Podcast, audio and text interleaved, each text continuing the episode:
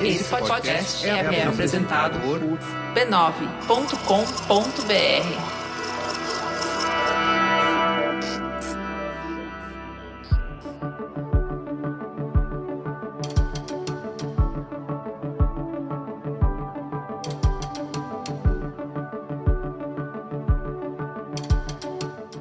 verdade, assim, dá friozinho na barriga? Dá, mas mais legal ainda é poder participar. Então, assim, alguém vai sentar naquela cadeira, alguém vai fazer esse projeto, por que não eu, né?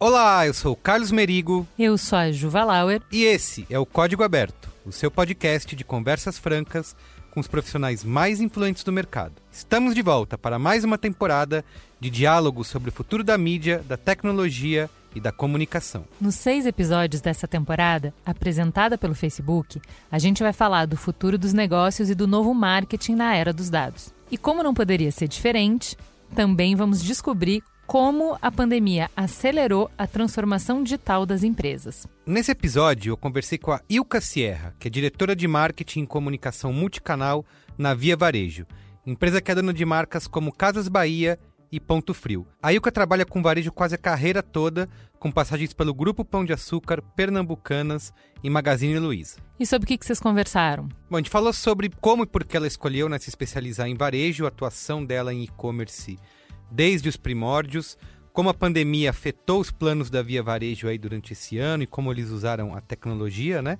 para poder superar esses desafios e bastante também sobre como a Casas Bahia faz parte, né, da cultura brasileira e está passando agora por um processo de transformação aí de rebranding. Eu vi que eles mudaram o baianinho, né, é, o mascote. Exato, era um mascote que ganhou voz, agora virou um influencer, um TikToker, o CB. Inclusive a Ilka tem bastante experiência nisso porque ela já trabalhou ela trabalhou inclusive na criação da Lu, do Magalu, que é uma das grandes personagens virtuais, né, de marcas hoje na internet. Mas antes da gente mergulhar nessa conversa, a gente tem um recadinho do Facebook.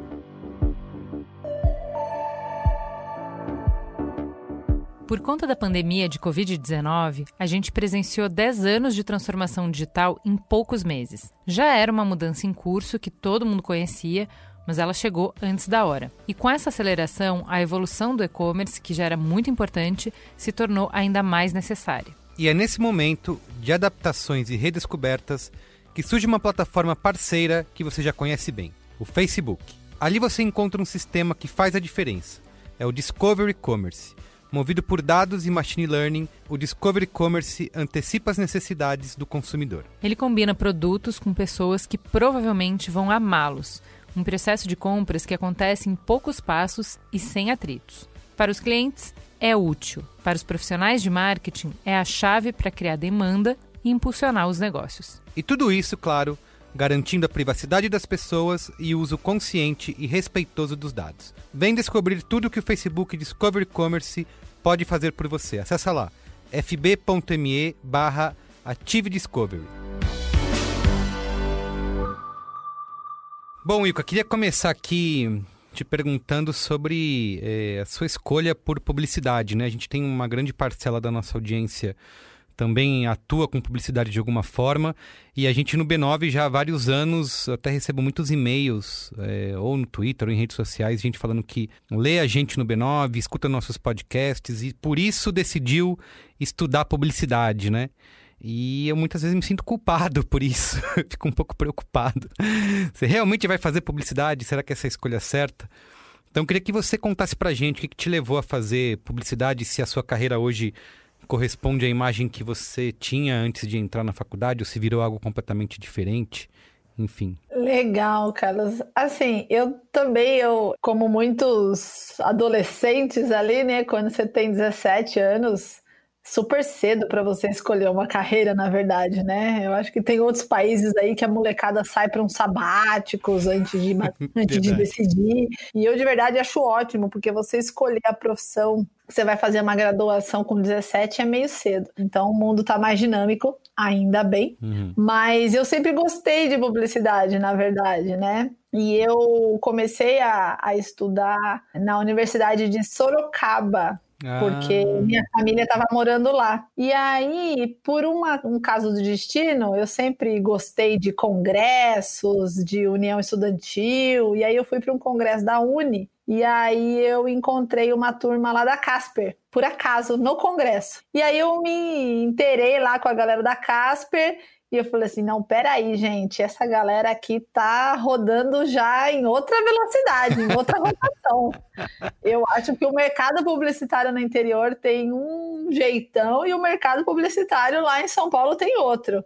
E aí cheguei em casa contando assim, mãe, é o seguinte, eu quero publicidade mesmo, mas eu não vou terminar minha graduação aqui no interior. Preciso ir para São Paulo. Aí ela arrancou os cabelos.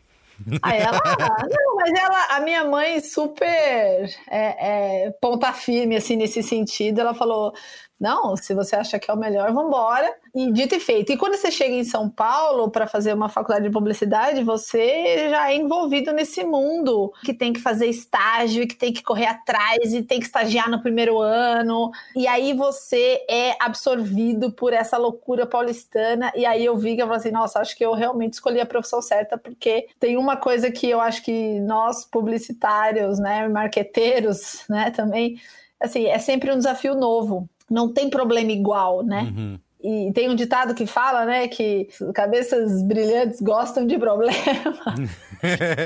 porque você está sempre tendo que lidar com uma coisa nova, né? Porque as pessoas mudam, porque o consumidor muda, né?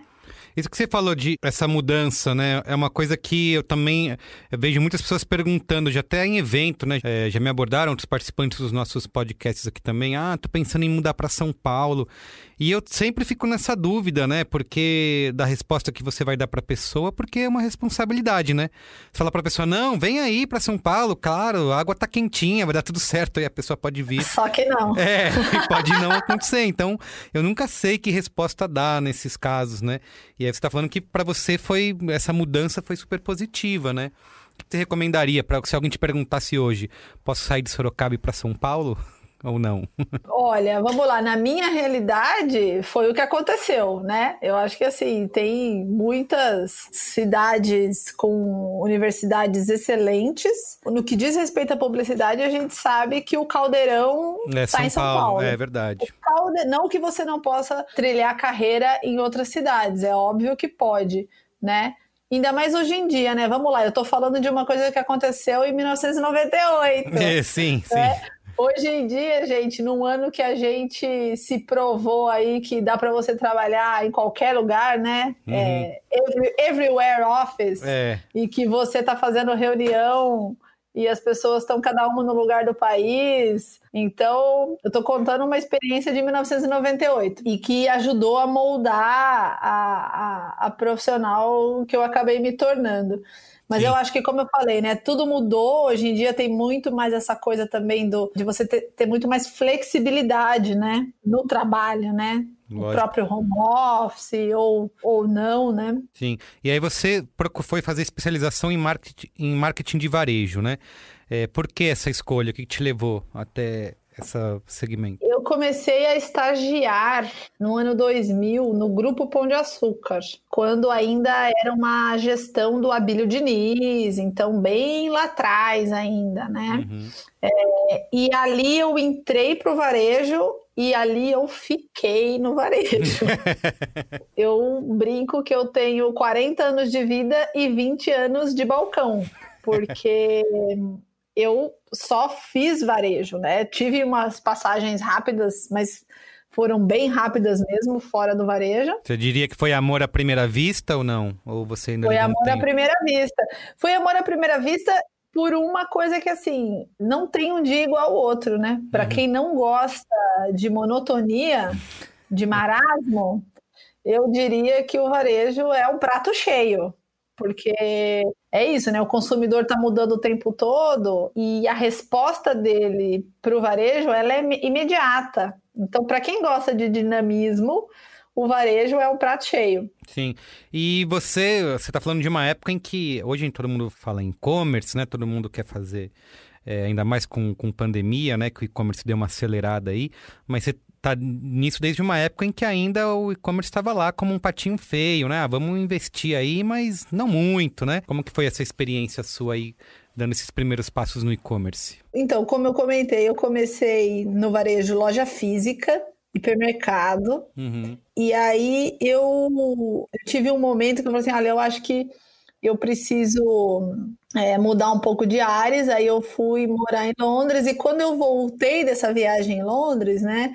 Para poder pegar o inglês mesmo, porque eu não tive a oportunidade de fazer intercâmbio na adolescência, né? Uhum. Que e, e, antigamente escola bilíngue não era, né, o que tem hoje, que né, tem muito mais escola bilíngue. Então eu fui pegar o inglês ali já, depois que eu já estava trabalhando, depois que eu já era coordenadora, se não me falha a memória, resolvi pegar ali seis meses e fiquei morando em Londres. E quando eu voltei, eu falei assim: olha, eu queria dar uma, dar uma olhada em outras, em outras coisas além do varejo, né? Mas aí o que acabou acontecendo é que todo o meu círculo né, de amizades e tal, e de profissionais, era do varejo. Uhum. E aí surgiu e-commerce. Eu falei assim: opa, é varejo, mas é diferente.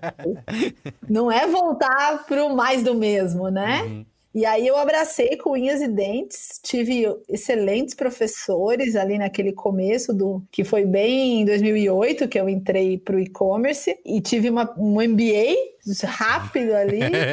MBA Express. MBA Express em e-commerce quando eu estava na pernambucanas.com. Eu já tinha sido da Pernambucana uns anos antes, mas aí eu estava na pernambucanas.com e fiz esse meu MBA Express em e-commerce e me apaixonei, porque eu falei, nossa, isso aqui é outro bicho, é totalmente diferente de e-commerce, de, de, varejo loja física, Sim. né? É, é, as tecnologias, o jeito de vender, o jeito de olhar para a métrica, as métricas, né? Porque a gente não tinha muita é, muito resultado de campanha na mão, né? Do jeito que se mede na internet, né? Não tinha nada disso na loja física. E aí aconteceu que resolveram fechar o e-commerce da pernambucanas.com. 2009 resolveram fechar. Naquele momento, o mercado inteiro, né, ficou ali meio boquiaberto. Nossa, como que se fecha uma operação de e-commerce em pleno 2009, né? Exato. e aí essa notícia correu né, no mercado e aí calhou, né, olha coincidências da vida, do magazineluiza.com estar contratando. Então foi assim que eu fui parar no Magalu, é magazineluiza.com ainda na, na, época. Todo o escritório do Magazine Luiza ainda ficava em Franca nessa ocasião, menos o e-commerce. O e-commerce ficava dentro de, do centro de distribuição. Tô falando que era o patinho feio, né? Ficava botava no cantinho lá, né? Era uma época que era assim, né? Isso. Ficava o escritório ficava lá em Franca, né, a matriz da empresa e o e-commerce ficava no centro de distribuição em Louveira, ali do lado do Hopi Hari, é o centro de distribuição que existe até hoje, sim. óbvio, tal. E ali, sim, a participação do e-commerce na época era super pequena, era realmente um negócio que tinha, né, uma, uma, uma vontade muito grande de fazer dar certo, um padrinho lá, que sempre foi o Frederico, né? Super de peso, uhum. mas ainda era um negócio que participava pouco. E aí o, o resto é história aí, né? Do que é virou é Magalu. Existia um medo de. É, eu lembro de. Até no próprio B9 a gente cobria bastante isso, né? Essa, essa transformação existia ainda um medo de que o, o, online fosse fechar lojas físicas, não era? Que tinha esse embate, né? Entre o que, que ia fazer no online, a gente queria investir em online porque o e-commerce estava aí, era o futuro, mas muita gente com esse receio. Ah, não, mas como isso vai afetar as nossas lojas físicas? É, teve um pouco disso ou não? Você passou por isso? Super, demais. Conflito de canal fortíssimo. Antigamente tinha, sim. Existia, né, todo um, um mito, né, de que as pessoas iam trocar, que não era é, é, é. não era saudável, de que loja física vai fechar. Dentro do, do mundo varejista tem uma, uma feira é, muito famosa que acontece em Nova York todos os anos, que é a NRF. Não sei se, se a audiência aqui já ouviu falar, é bem, é bem do mundo varejista mesmo. E essa feira, nossa, vários, vários e vários anos, o fim da loja física para lá, o fim da loja física para cá, até que um belo, uma, um belo momento caiu a ficha que não existe, né? Não vai acontecer no Brasil o que aconteceu com a Circuit City, né? Uhum. Porque lá nos Estados Unidos, de fato, eu lembro de viajar para Nova York e você vê as lojas da Circuit City, que eram gigantes, e as lojas com tapume. É uma tristeza mesmo, né? Porque lá teve o efeito Amazon, né? Uhum. Para o mundo físico e tal.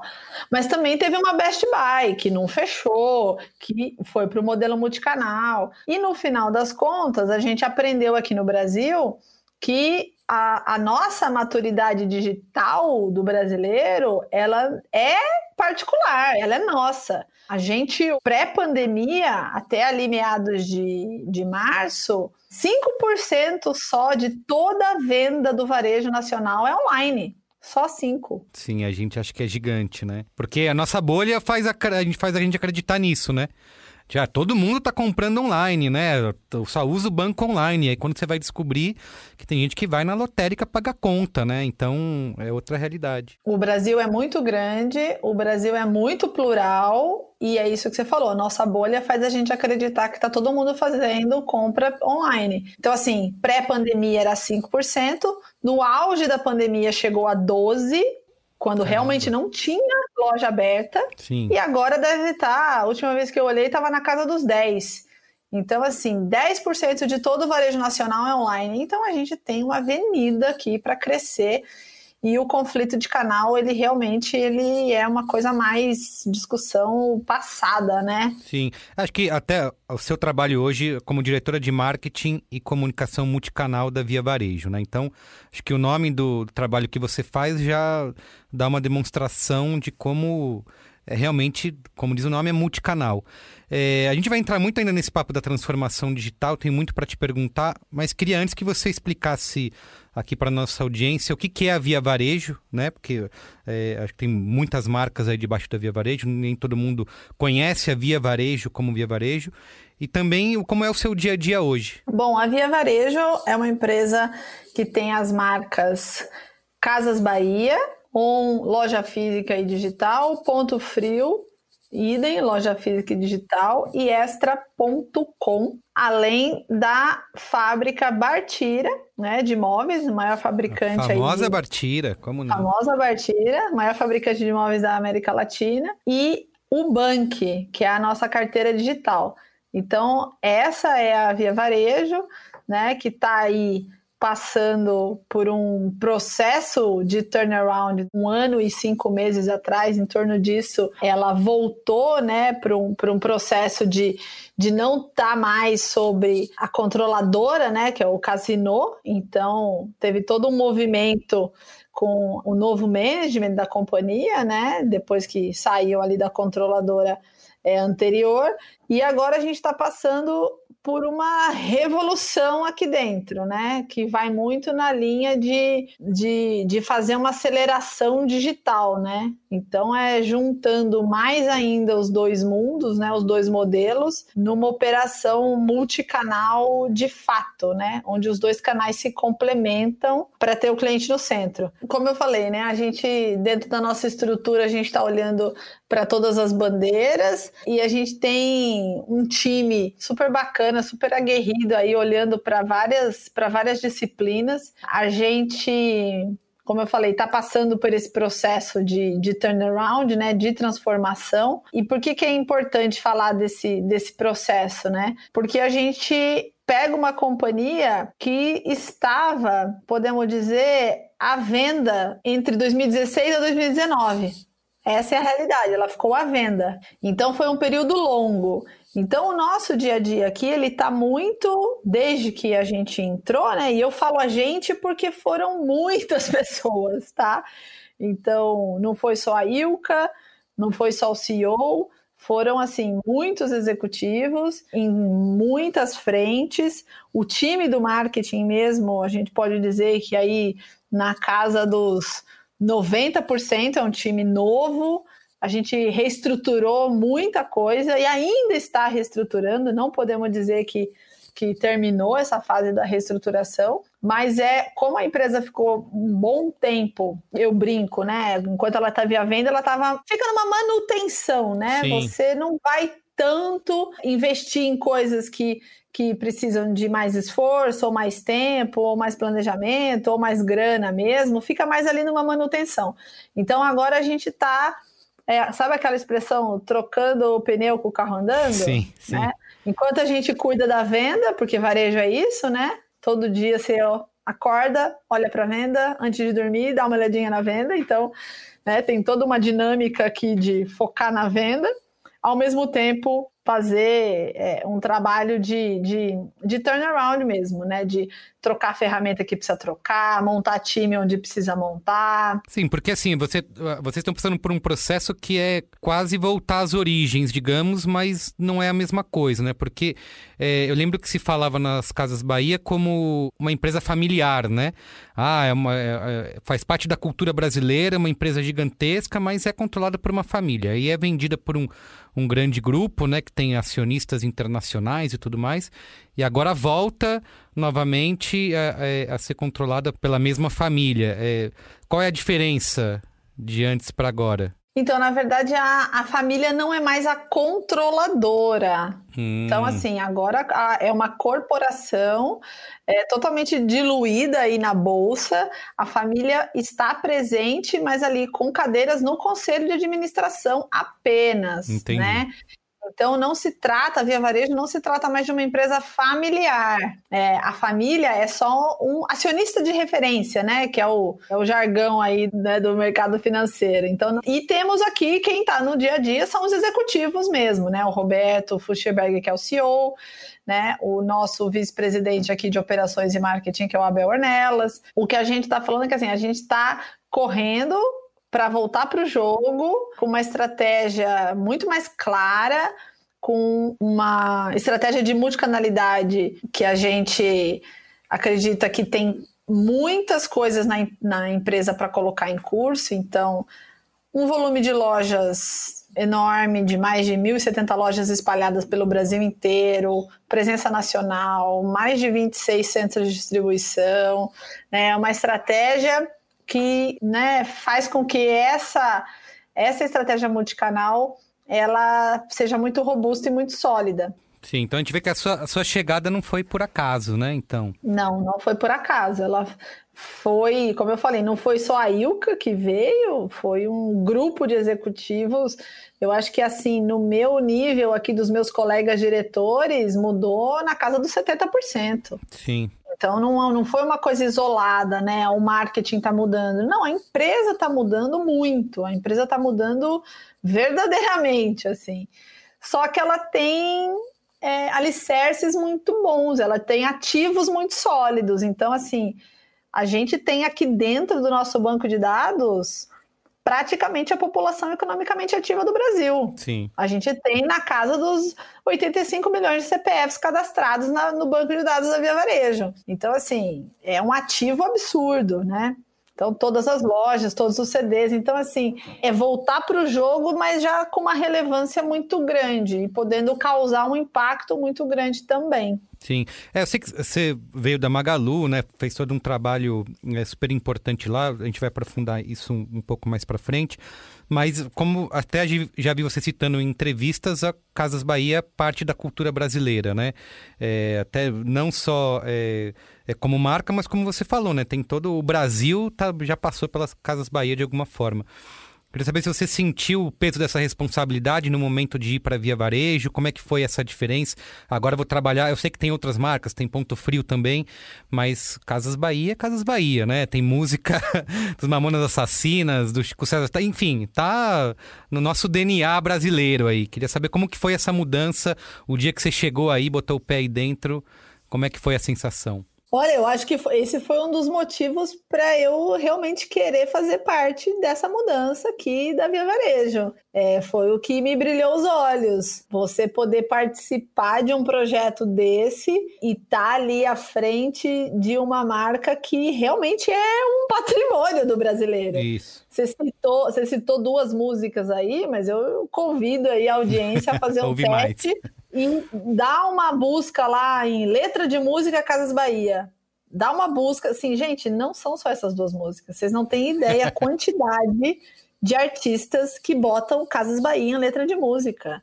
Então, assim, isso é um símbolo que faz parte da cultura brasileira mesmo. Exato. Eu brinco que o carnê da Casas Bahia devia ser patrimônio imaterial do brasileiro. É verdade, fazer o carnê das Casas Bahia, né, é sinônimo de acesso, né, para muita gente. Total. Ah, tal coisa custa caro, não vou poder. Não, faz o carnê das Casas Bahia que você consegue, né? Total. Então, na verdade, assim, dá friozinho na barriga, dá, mas mais legal ainda é poder participar. Então, assim, alguém vai sentar naquela cadeira, alguém vai fazer esse projeto, por que não eu, né? Sim. Então, foi, foi um pouco com essa mentalidade, né, de, de, de querer fazer parte disso e também de olhar para os ativos, né, o próprio Baianinho. Você fala assim, gente, um personagem que está aí também na cultura, né, do, do, do, brasileiro, que você entrava no, no marketplace assim para ver o pessoal vendendo bonequinho vintage. E, sim. O Baianinho. Bom, já que você entrou nesse ponto, vamos, vamos trazer aqui o baianinho, né? Que é um assunto que faz todo sentido, né? Do ponto de vista é, é, de marca, né? Essa, é, esse rejuvenescimento do baianinho, né? Mas também eu imagino que vocês tenham enfrentado aí um pouco de chiadeira, né? Eu vi nas redes sociais pessoas fazendo memes. Não, eu quero meu baianinho de volta. Picaro, conta um pouco dessa, desse processo aí, né? De dar uma personalidade pro, nova pro baianinho e como que foi essa repercussão que vocês enfrentaram aí nas redes sociais, de gente que gostou, de não gostou, enfim. Na verdade, o baianinho, ele, ele faz parte do mesmo capítulo que foi o reposicionamento da marca Casas Bahia, né? Uhum. Então, é assim, é um livro com dois capítulos. Verdade, primeiro... não foi só o Baianinho, né?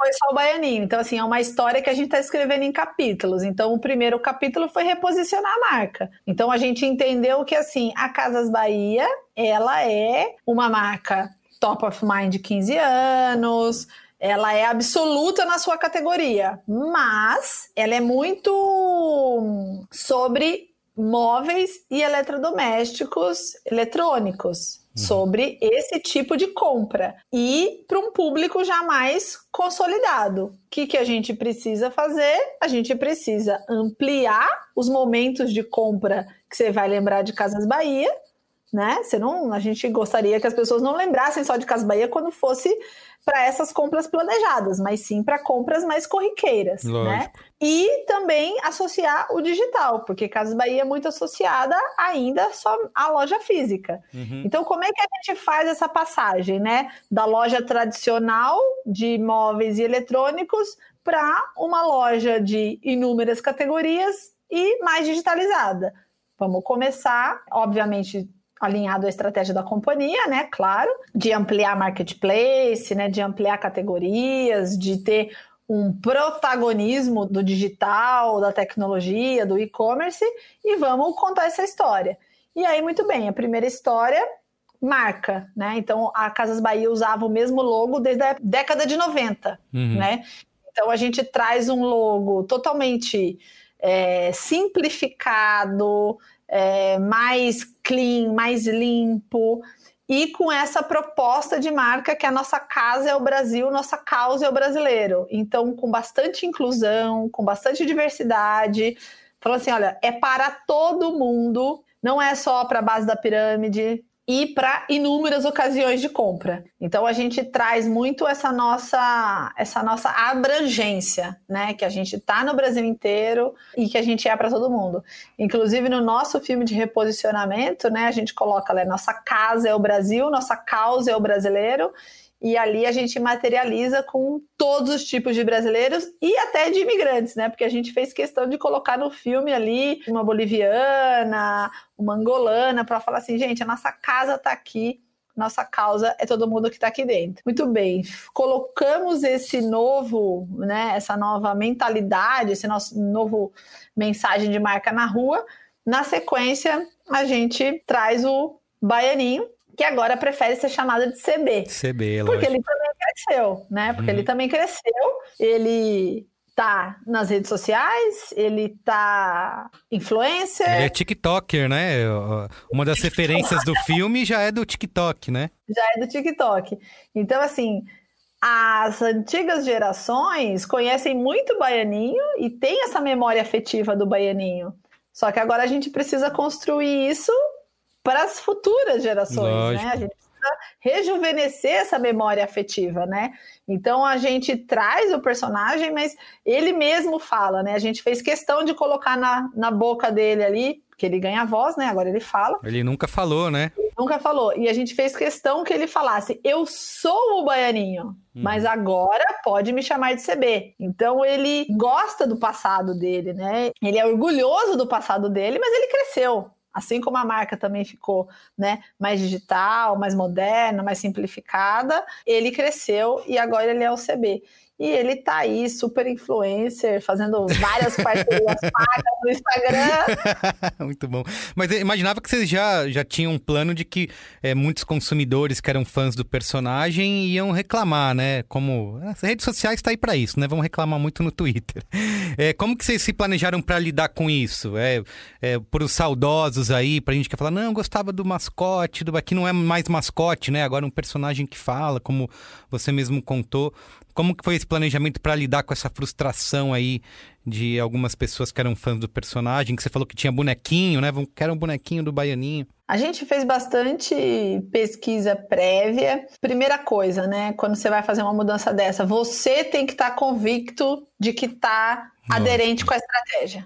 Você tem que estar tá, é, munido ali, né? De que, olha, é por isso que a gente está fazendo, conversa com essa estratégia, está aderente aonde a gente quer chegar, está aderente com o que a gente quer construir. Os feedbacks, a gente sempre vai, né, com, com a possibilidade, né, do, de ter ali os, os haters, né, uhum. mas a gente, via de regra, a gente não, não, não consegue acertar exatamente no volume que vem, né, a gente se prepara para que tenha, Sim. Né? A gente não acerta muito no volume, né? E dessa vez veio um volume, veio um volume bom até, né? Que a gente não, não achava que iria vir Mas tanto. vocês viram achava... hater assim? Porque a impressão que eu tive, eu já vi muito, acompanhei bastante esse processo de marcas mudando, já vi bastante hate, mas nesse caso eu, vi mais um, um negócio, como que eu poderia dizer, mais um saudosismo mesmo, né? É, a minha, minha impressão, né? Obviamente vocês tiveram, viram muito mais isso do que eu. Não, a gente passou, sim.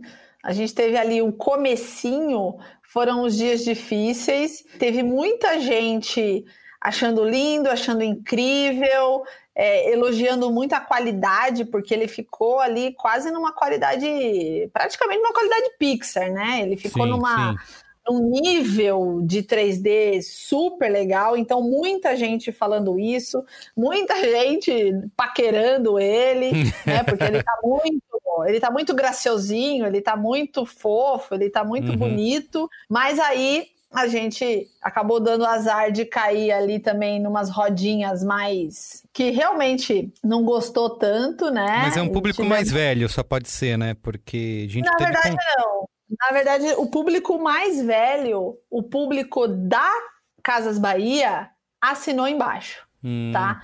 Então, assim, o público da Casas Bahia, que é isso que nos dá também tranquilidade da estratégia, né? Então, quem é fã da marca, quem gosta da marca, assinou embaixo. Esse não foi o problema. O problema foi a galera mais nova que resolveu, assim, pegar o menininho para Cristo mesmo. Mas foi uma coisa que foi uma coisa que acabou esfriando, porque a gente também tá, a gente logo entrou em black, né? Então Sim. a gente soltou o novo CB, lançou o novo CB e já entrou em black. Então ele já começou a dar cupom, já começou ah, a... aí já. e aí foi assim, respondendo a sua pergunta, foi assim que a gente contornou. Então tá, então vamos contornar fazendo o que ele vai fazer bem. O que ele vai fazer bem? Promoção oferta. Acho que uma coisa importante que você falou aí é essa questão da, de ter a confiança, né? De ter a convicção dessa mudança, porque a gente vê, às vezes, muitas marcas que fazem isso sem estar preparada nesse sentido, e dependendo da repercussão que isso é, tem na, na, internet, acaba voltando atrás, né? Então acho que é importante você ter esse embasamento nessa, ter feito essa, todo esse trabalho de bastidores antes de fazer a mudança, né? E ele vem, ele é um personagem que vem para dar voz, né? Literalmente, agora que ele fala, mas para ser o porta-voz de algumas coisas muito importantes da Casas Bahia que antes não apareciam. Então, assim, a Casas Bahia tem uma super preocupação com o meio ambiente e tem um programa de reciclagem desde 2013. E isso nunca apareceu. Então, ele vem para ajudar a contar essa história. Era super low profile isso dentro da empresa. Sim. Ele vai dar voz para essa causa da, da sustentabilidade. Outra coisa, a Casas Bahia tem dentro da empresa, assim, uma série de iniciativas de diversidade e inclusão, né? Tem grupo de afinidade, tem, assim, um, um, material que todo mundo recebe sobre diversidade e inclusão. A gente tem é, é trilha de conhecimento mesmo, treinamentos e tudo mais. E isso também nunca foi levado para fora. Né? Então ele também vai levar essa pauta e tecnologia, né? Porque ele é um carinha ali todo é, antenado, né? Sim. E vai ser, já é, né, o nosso influenciador ali que está postando em nome da, em nome da Casas Bahia. Então Sim. ele ele chega já com esse, com esse papel de dar, de dar sustentação para esses três pilares: sustentabilidade, diversidade e, e, tecnologia. Perfeito. Queria até. Você, Ilka, trabalhou no, com a Lu, da Magalu, né, na, que é uma da, das grandes personas digitais. E queria te perguntar a importância disso, né? Porque o Ponto Frio também tem com o Pinguim, né? Um, é um dos grandes cases de uso de, de redes sociais, né? Com, com a maneira como o Pinguim sempre conversou com as pessoas na internet. Tem a Lu da Magalu, a, a própria Netflix não tem uma personagem, mas ela tem um jeito de se comunicar, de falar que, né, que, se, que criou uma persona. Qual que é a importância de ter essa, essa imagem através de um personagem ou não para se comunicar com as pessoas? Por que, que a, é, a Lu da Magalu tem essa, é, essa importância hoje? Já está estabelecida como uma personagem, o Baianinho também, é, agora com essa estratégia. Isso é essencial para o varejo? Olha, eu não sei se é essencial para o varejo, mas assim, a presença nas redes sociais né? O engajamento que a sua marca, a gente já viu aí a rede social ajudando a eleger presidentes, né? Uhum. Então, é você ter uma presença nas redes sociais que seja uma estratégia que vai engajar com a sua comunidade, ela é fundamental. Né? Ela deixa de ser uma, um nice to have para ser um must have. E você ter na mão a sorte de ter personagens para você transformar em, em brand personas, né? Uhum. Que são personagens que falam e fazem em nome da marca e que são, né, ali a marca falando. Isso é muito poderoso. Desde lá atrás, quando a Lu não estava nas redes sociais e a gente montou os primeiros perfis porque ela também não nasceu nas redes sociais. Ela era uma consultora virtual que ficava só dentro ali do e-commerce com vídeos explicativos de produto. Verdade. Depois a gente criou os perfis, né? Até o Baianinho, que ele também não estava nas redes sociais. Ele era um uhum. mascotinho lá que ficava do lado do logo Isso. e ficava lá no material de PDV. Ele também não estava nas redes sociais, né? Então, assim, você poder ter essas figuras que são queridas do público, sendo esses porta-vozes, né? Trabalhando em prol da marca, isso é muito poderoso, porque gera uma conexão emocional, afetiva. E isso é uma coisa que, dentro do varejo, a gente vai muito para o lado racional, para o lado da oferta do produto, do preço, do benefício concreto, né? E esses personagens eles acabam ajudando nesse outro lado, no, no lado da conexão, da emoção, do, do intangível, né? E ajudam, obviamente, nesse engajamento, né? Você ter uma figura carismática, tweetando, postando, gerando conversa. Isso nas redes sociais hoje em dia é realmente muito poderoso. O Netflix não precisa ter uma imagem para construir o carisma que construiu já, né? Uhum. Então tem algumas maneiras de se fazer isso, né? Você não precisa necessariamente ter o personagem visual, né? Mas a sorte que a gente tem aqui na Via Varejo é de ter tanto o pinguim, ele é multivisual, né? Ele pode ser qualquer pinguim, Sim, né? sim. E é engraçado porque não era nada, né? Tipo, era só. O baianinho ainda era um mascote, né? É, que tinha uma imagem, né? Assim, de desenho, de cartoon, né? Tinha uma. É, provocava uma simpatia maior. De pinguim não, era só um, um formato de pinguim e o case da e a, a, essa trabalho de rede social transformou ele. As pessoas já começam a enxergar ele como um personagem, né? É, ele foi um precursor, o pinguim, a gente pode falar, né? Porque ele foi um dos primeiros, assim, personas de marca, né? Total. Ele foi um dos primeiros. Eu lembro, nossa, lá acho que era 2010, o Pinguim já estava já mandando super bem no Twitter. É, foi bem lá atrás, eu não, não, não existia uma palestra sobre marketing sem ter o case do, do Pinguim, né? E aí muitas outras marcas, até é, a prefeitura de Curitiba depois copiou também, né? Fez uma, um lance meio parecido. Muitas marcas vieram nessa esteira aí, né? Exatamente. Então ele foi um precursor. A gente tem casos lá fora também, casos gringos também, de bastante sucesso, assim, de, de personagens e tal. Sim. Mas no final é isso, né? Você conseguir ter esses porta-vozes, né? Esses personagens que vão gerar um carisma, que vão gerar ali uma conexão emocional, para você conseguir colocar as narrativas da marca de uma forma ali com conversa, com contexto, gerando engajamento. Então, saber fazer isso é super poderoso, né? É uma vantagem que se tem quando você tem um, um personagem na mão. Dá trabalho, mas dá certo. Sim. Imagina. Bom, eu queria falar agora de uma. A gente já falou aqui algumas vezes da, da buzzword, né? Que já se transformou no nosso mercado, que é a tal da transformação digital, né? É, queria te perguntar por que que ainda em 2020 é um termo que para muita gente é um desafio e, e, aproveitar. Eu já ouvi você falando que a transformação digital exige aí tem cinco aspectos fundamentais, né? Queria saber se você pode explicar para a gente é, quais são esses cinco aspectos e por que ainda é uma dificuldade para muitas marcas. É, legal, Carlos, porque assim, não é uma coisa que você compra de prateleira, Sim, né? Sim, lógico. Olha, viver 100 gramas de transformação digital. Isso. Bem assim, tem que ter um certo empenho e, muito, e, e, e muita vontade de se fazer. Então, assim, eu, ó, o que, que a vida me ensinou aqui, né? De pontos importantes para mover uma organização para a transformação digital. Então, eu vejo muito o propósito, a mentalidade de crescimento, a cultura digital, a cultura de dados e a centralidade no cliente. Então, muito rápido, né? Falando um pouquinho bem breve de cada uma. O propósito é você conseguir embutir em toda a organização assim o porquê você faz o que você faz. Então até tem um vídeo super esclarecedor disso do Simon Sinek, que é um livro dele na verdade, que é, é, é sobre por que, que você levanta da cama todo dia e não é para gerar resultado financeiro ganhando para... dinheiro, né? O propósito das coisas. Então, por que, que a sua empresa existe? Tem que ter um algo maior, né? Vamos pegar aí o do Google, que é super famoso, né? Qual que é o propósito do Google? É organizar toda a informação do mundo. Qual que é o propósito do Facebook? É conectar pessoas.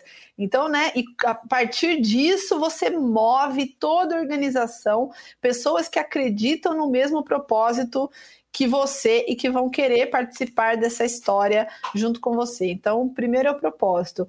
O segundo é a mentalidade de crescimento. Então, também tem um livro super legal da Carol Dweck, também tem um TED é, no YouTube que ela conta. Todo mundo tem a mentalidade fixa e a mentalidade de crescimento, né? Isso é, é nosso, é inerente do ser humano. Mentalidade fixa, não, não vou arriscar, já fiz e não deu certo, é, eu não, não, não quero sair da zona de conforto, já tentei outras vezes e não deu nada. A gente vê muito isso também criança, né? Que tá ali na fase de alfabetização, que às vezes eu, coleguinha, não, mas ele já sabe mais do que eu, ele já aprendeu essa conta e eu não, e aí eu me frustro e não quero aprender, né? Você fica nesse conflito. A mentalidade de crescimento não. Você olha para o desafio e você fala que legal esse desafio. Isso aqui é está me tirando da zona de conforto e você vê isso, este eterno aprender de uma forma positiva genuinamente. Você gosta de se desafiar. Você vê o seu crescimento ali nesse desafio. E você não saber alguma coisa não é um problema para você. Né? Você não saber alguma coisa é desafiador e isso te estimula. Então, mentalidade de crescimento. Por que, que isso é importante numa transforma, transformação digital? Porque a única coisa que a gente tem certeza nessa vida é que daqui seis meses os algoritmos mudaram, daqui seis meses os gigantes aí da tecnologia inventaram um monte de coisa nova, e se você não tiver interesse genuíno em aprender, vai ficar complicado para você, né? Então, você instituir na organização a mentalidade de crescimento é muito importante o que conversa com o próximo ponto, que é a cultura digital. Então, a cultura digital de você ter uma cultura lean, você entender a, a, a filosofia ali do Kaizen, né? Uma coisa lá do mundo lá, Toyota, né? De você ter melhoria contínua, de você é, trabalhar com metodologias ágeis, de você prototipar coisas rápidas, errar rápido, pivotar, uhum. ter ciclo de feedback. Então, tudo isso que faz parte da cultura digital. Não é cultura digital de ficar o dia inteiro na rede social, é cultura digital. né, de você ter na organização essa cultura mesmo de errar, aprender, é, pivotar, fazer MVPs, instituir ali times ágeis, times autônomos que vão conseguir trabalhar em cima de uma missão clara, multidisciplinar, time multidisciplinar, então acabar com essa coisa de silo, acabar com essa coisa de departamento, essa coisa de não ter, né, a visão clara do objetivo, né, de ter autonomia e transparência para os times. Então isso muito rapidinho, cultura digital, que se conecta com o próximo, que é o cultura de dados. Então assim, não existe toda essa transformação digital se você não implementar na empresa a cultura de dados, porque hoje tudo que a gente faz a gente está deixando rastro, tudo que a gente faz a gente está deixando é, é, informações né, no nossos, nas nossas interações. Então, você ter os dados organizados, disponíveis, democratizar os dados para que as pessoas dentro da organização possam tomar decisões com autonomia é muito transformador também. Nesse processo de transformação digital, isso é preponderante. E o último, mas não menos importante, é a centralidade no cliente, porque assim, enquanto você não instituir na organização que cada decisão que for tomada é em prol da experiência do cliente, para que se melhore a experiência do cliente e para que o cliente queira voltar com você mais vezes, enquanto isso não for instituído na competição que a gente tem hoje em dia, com todo o acesso que as pessoas têm, você não vai ser bem sucedido na sua transformação digital. Então, as pessoas trocam você num clique ou num piscar de olhos. Então, assim, se você não for verdadeiramente centrada no cliente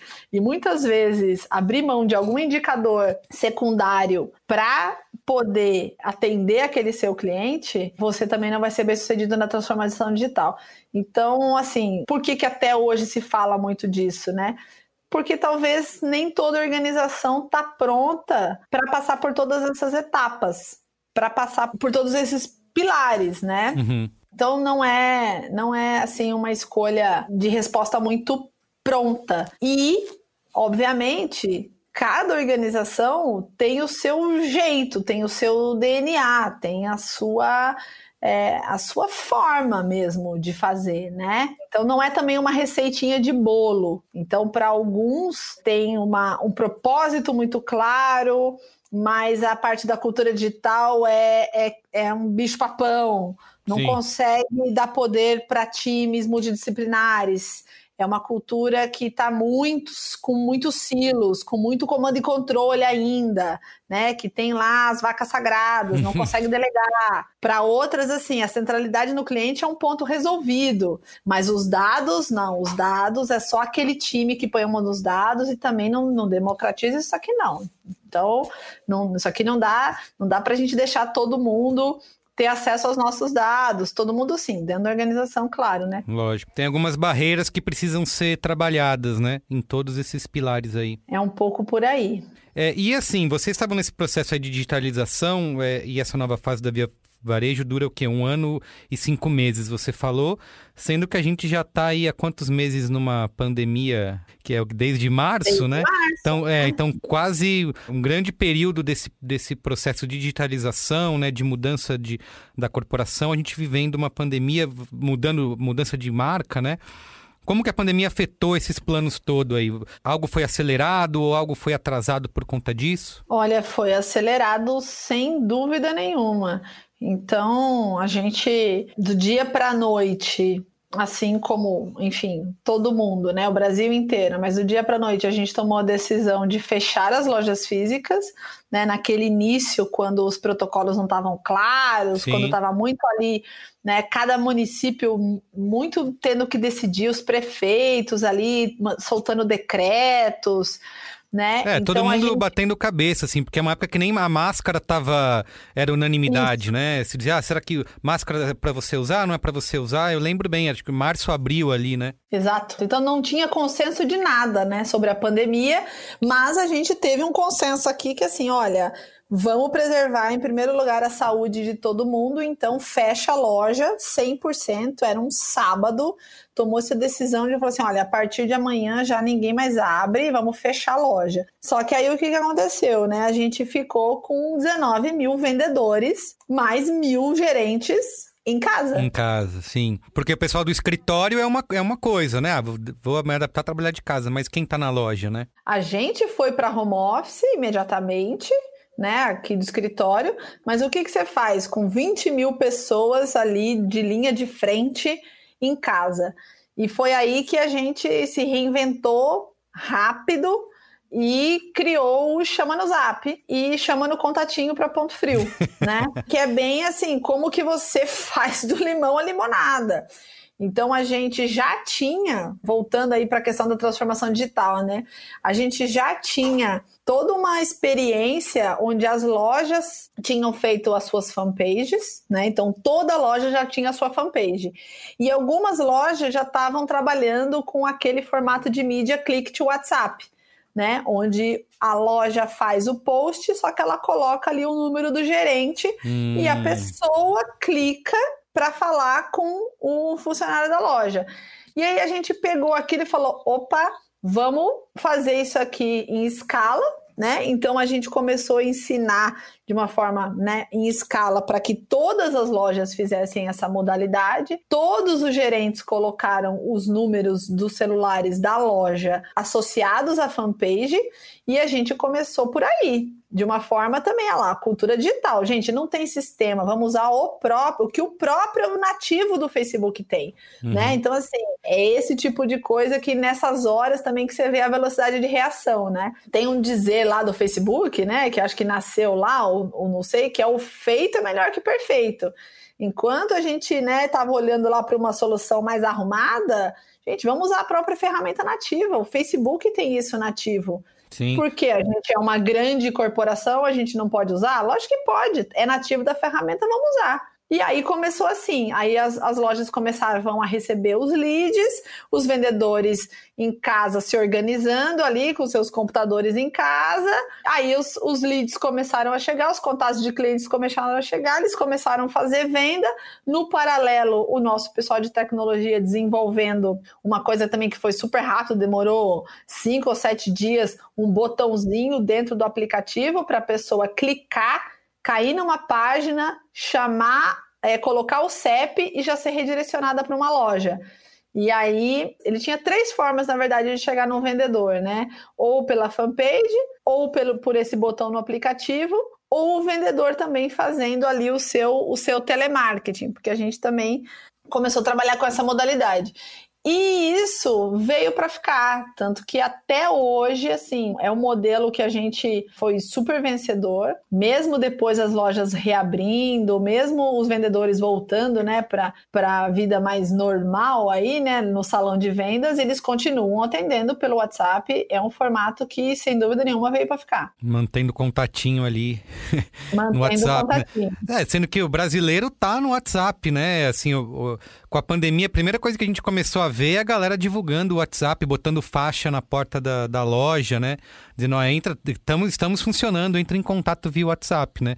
Vocês tiveram que fazer isso, só que de uma maneira é, massificada para o Brasil inteiro, né? para poder ter esse, esse contato. Tem ainda essa disputa do vendedor de loja física com online, de achar que está concorrendo uma coisa com a outra? Ou já, isso já tem uma, uma, integração maior que faz com que as pessoas entendam a importância desse multicanal aí? Não, essa integração, ela, essa, essa briga de conflito de canal, ela já é um pouco história do passado, porque os vendedores hoje, tudo que eles vendem pelo WhatsApp, né, eles são remunerados, eles têm um comissionamento. E nessa modalidade eles têm acesso a um estoque, a uma quantidade de produtos muito maior, né? Porque Lógico. uma coisa é você poder vender o que está ali no seu salão de vendas, outra coisa é você poder vender o que está na prateleira do e-commerce que é Sim. infinitamente maior. E eles são comissionados. Então, esse conflito de canal, ele, ele, ele praticamente não, não, não, faz mais, não faz mais sentido, né? Você acha que chega um ponto da loja física ser só um, um ponto de contato é, com o digital? A pessoa chega lá, conversa com o vendedor e acaba fazendo uma compra que é, é, é só essa, esse intermediário mesmo com o digital? Olha, o que, que a gente está vendo, né? A loja física continua sendo extremamente relevante o brasileiro vai para a loja, como eu falei, né? Se era 6% antes da pandemia, é 6% que a venda online representava do varejo nacional. Agora a gente está falando que está na casa dos 10. Então, assim, é muito sobre loja ainda, mas a loja cada vez mais está assumindo um papel de ser um ponto estratégico. Em que sentido? Um ponto estratégico para eu fazer uma retirada de produto, então eu poder Lógico. comprar na internet, comprar no e-commerce e em duas horas ir ali retirar meu produto. Retirar na loja. Não paga frete, né, para fazer isso? Não paga frete. Muitas vezes o frete acaba sendo rápido, porque pensa que eu tenho caminhão indo abastecer a loja todos os dias, uhum. né? É uma conveniência a mais, né? E vamos lembrar que assim, a gente mora em São Paulo, né? A gente fica um pouco contaminado, mas assim, mais de 90% da população brasileira mora em casa, né? Não mora em prédio. Sim, então, não tem nem quem então, receba, né? Se não tiver em casa. Exato, não tem quem receba, não tem a segurança de, de, de, receber em casa, assim, né? De ter alguém disponível, não tem. Então, o, o retirar na loja, né? A modalidade de retirar na loja, ela é fundamental pelo frete, né? Pelo preço do frete, pela velocidade e pela comodidade também. Sim. E loja também como ponto estratégico para fazer a última milha da entrega, né? Então você tem ali um estoque avançado na loja que quando aparece uma venda do e-commerce você tem ali um, um, transportador ali rápido que pega aquele produto na loja, usa a loja como se fosse um centro de distribuição e vai entregar, e essa entrega é muito mais rápida e mais barata também. Esse foi um movimento que a, que a empresa fez aí no meio da pandemia, que foi a aquisição da Zaplog. Então, assim, loja continua sendo uma fortaleza, por isso que a gente acredita muito que o modelo multicanal é um modelo vencedor, porque as pessoas continuam acionando o vendedor, as pessoas continuam é, indo muito à loja física, mas loja física agora ganha cada vez mais papéis. Perfeito. A gente não pode terminar antes de falar de Black Friday, né? Que é uma data que aqui no Brasil é, é, mal existia há alguns anos, né? É, era muito mais se falava de promoções é, nos Estados Unidos e tal, e de repente a gente tem aqui é, já, um, já um acontecimento, né? Tudo bem que esse ano vai ser diferente, porque é, as marcas e as lojas não podem incentivar a aglomeração, mas ainda assim vai ser algo marcante. Queria te perguntar o que, que explica esse sucesso da Black Friday aqui se a gente já tem realmente algo consolidado, se as pessoas já estão confiando mais nas promoções de Black Friday, porque todo ano tem a mesma discussão, né?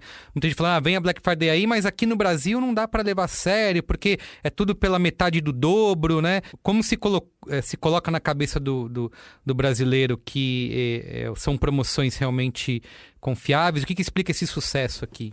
Eu acho que lá atrás, né, quando surgiu a Black Friday, realmente gerava esse tipo de desconfiança, mas eu acho que ao passar dos anos, né, isso foi caindo por terra.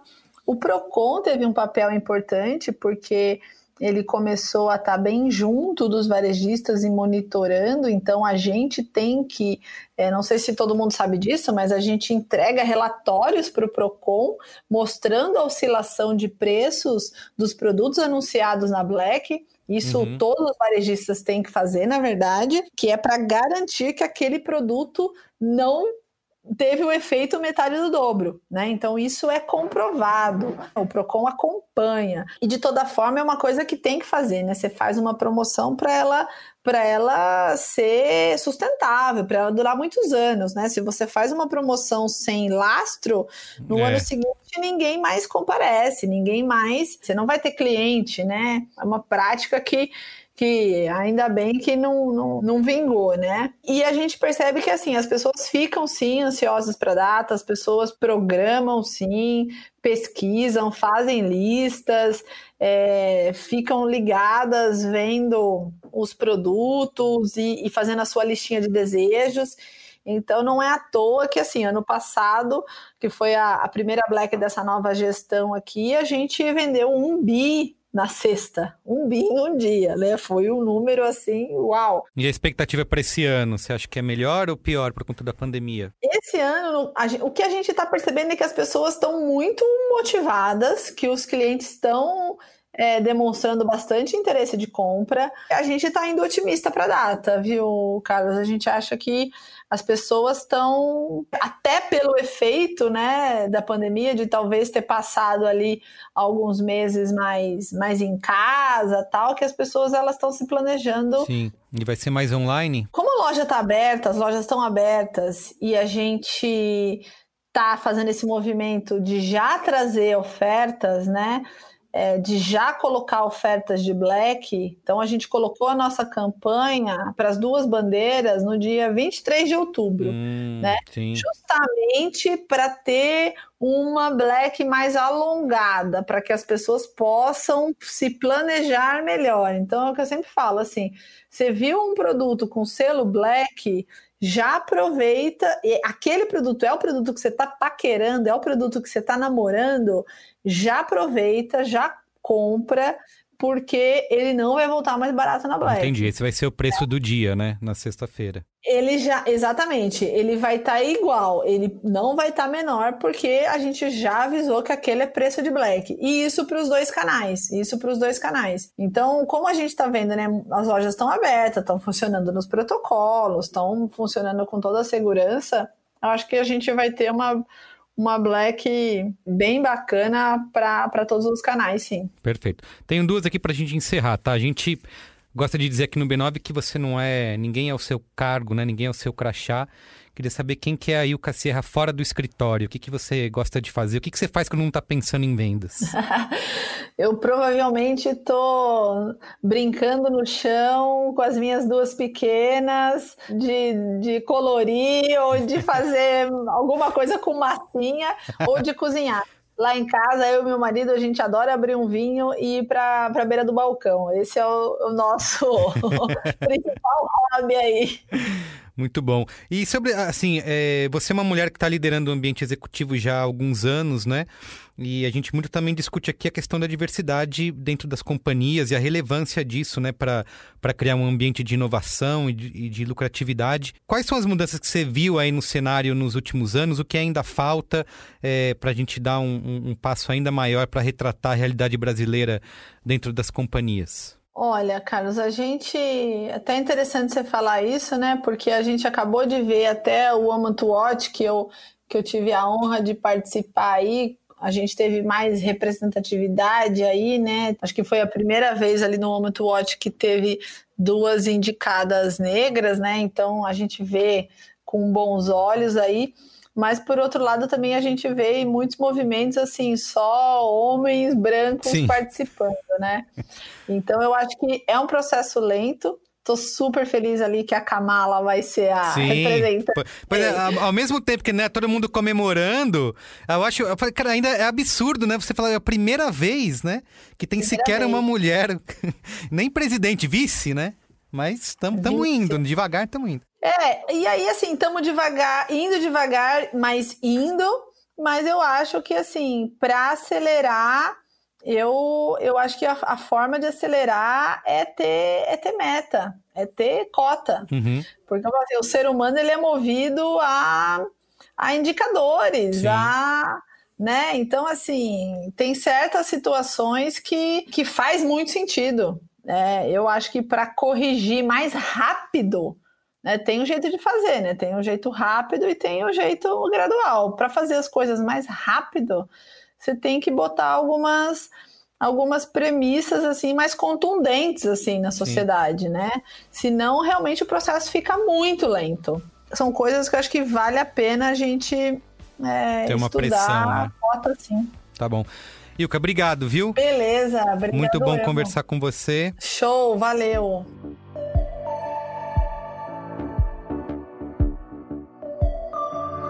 E o programa de hoje fica por aqui. O Código Aberto é uma produção B9, apresentado por mim, Carlos Merigo, junto com a Juva Lauer. Eu faço a coordenação geral, junto da Juva Lauer e Cris Bartz. A direção é de Alexandre Potashev, a produção feita por Beatriz Fioroto, apoio à pauta e pesquisa por Iago Vinícius, a edição é de Mariana Leão. A coordenação digital é feita por AG Barros, Pedro Estraza, Lucas De Brito e Beatriz Fioroto. E o atendimento e comercialização por Raquel Casmala, Camila Maza e Thelma Zenaro.